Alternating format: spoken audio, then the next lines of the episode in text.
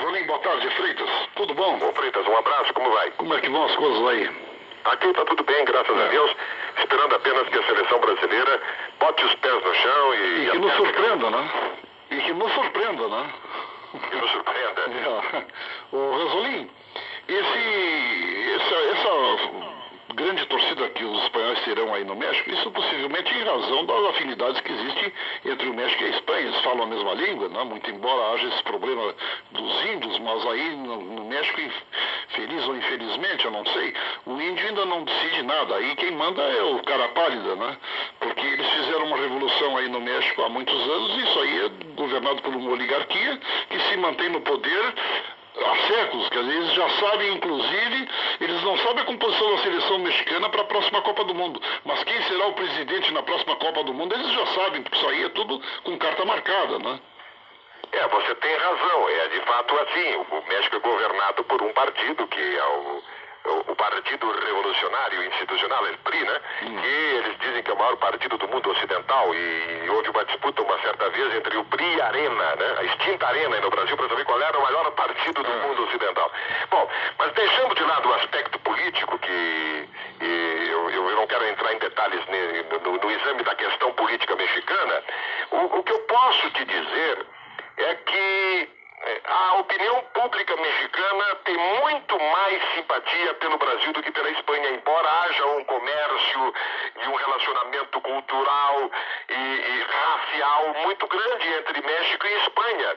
Esses dias fizeram uma pesquisa na Espanha, veja que aí, aí já vou inverter agora, fizeram uma pesquisa na Espanha para saber o que, que o público espanhol considerava eh, mais simpático, se era o argentino, o mexicano, o brasileiro, qual, quais dos povos eh, latino-americanos tinham maior simpatia, todos os espanhóis. Então, em primeiro lugar, Argentina. Segundo lugar, México. Terceiro lugar, Brasil. Eh, Então veja só, o México apareceu em segundo lugar na relação de Espanha com o México. Então já, já existe alguma coisa também do espanhol em relação ao mexicano. E do mexicano em relação ao espanhol é muito maior a rivalidade e a resistência que eles têm. Nós somos tratados com muito mais carinho aqui, sabe disso? Que bom. O, o, o Ranzolin, inclusive, estava falando a respeito dessa punição que pesa sobre o Leandro. Eu acredito que ele realmente vai ser punido, porque aqui no Brasil o futebol você sabe o que, que ele representa em termos de, de, de torcida e de população. Né? Mas eu acho que esse pessoal da, da CBF aí, essa cúpula da CBF, eles a rigor eles vão ficar com a consciência pesada se punirem o Leandro, porque em outros crimes aqui nesse país que tem ocorrido, não fica tudo na impunidade, né? Essa turma mesmo malufista que tomou conta da CBF, esses camaradas aí tem tem muita coisa sobre eles de suspeita e até agora não se apurou e não se fez coisa nenhuma, né? Mas quem vai pagar o, o pato vai ser o Leandro, jogador de futebol. Eu acho que vai ser, na Nova República, possivelmente seja a única pessoa punida por não ter ido jogar na seleção brasileira é o Leandro, né? Porque o resto vai ficar tudo como dantes no, no quartel de Abrantes, né?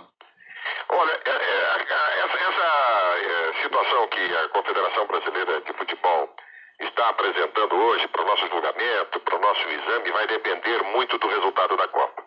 Se o Brasil fizer um fiasco, se o Brasil perder esta Copa aqui, você tem a certeza que vai haver uma devassa na CBF e vai haver um exame de todas as contas da CBF e vai, vai se pedir uma prestação de contas a- a- aos novos dirigentes. Agora, eh, se o Brasil for bem e ganhar a Copa, todos eles serão idolatrados. O pessoal esquece de tudo, Serão né? desses maus antecedentes, não é verdade? Você não concorda? Eu concordo, não, eu concordo, Ranzolin, é evidente. Quer dizer, eles estão apostando, inclusive, essa, essa pessoal que está lá na CBF, eles estão apostando no desempenho da seleção brasileira. Mas eu, sinceramente, tomara que eu esteja errado, né?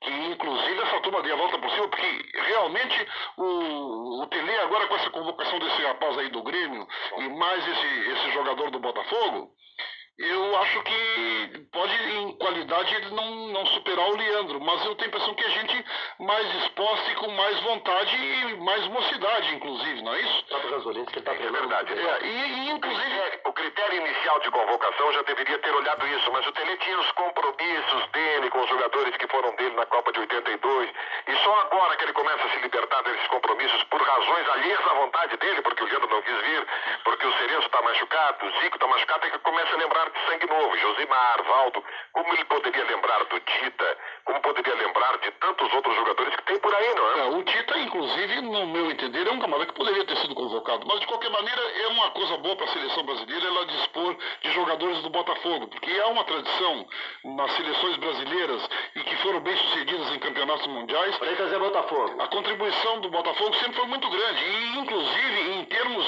hoje parece que com esses, com esses dois jogadores do Botafogo, o alemão e o lateral desse, já são 70 jogadores em toda a história do Botafogo que vestem a camisa da seleção brasileira. É o clube brasileiro que mais jogadores para a seleção brasileira em toda a história do futebol brasileiro, foi o Botafogo.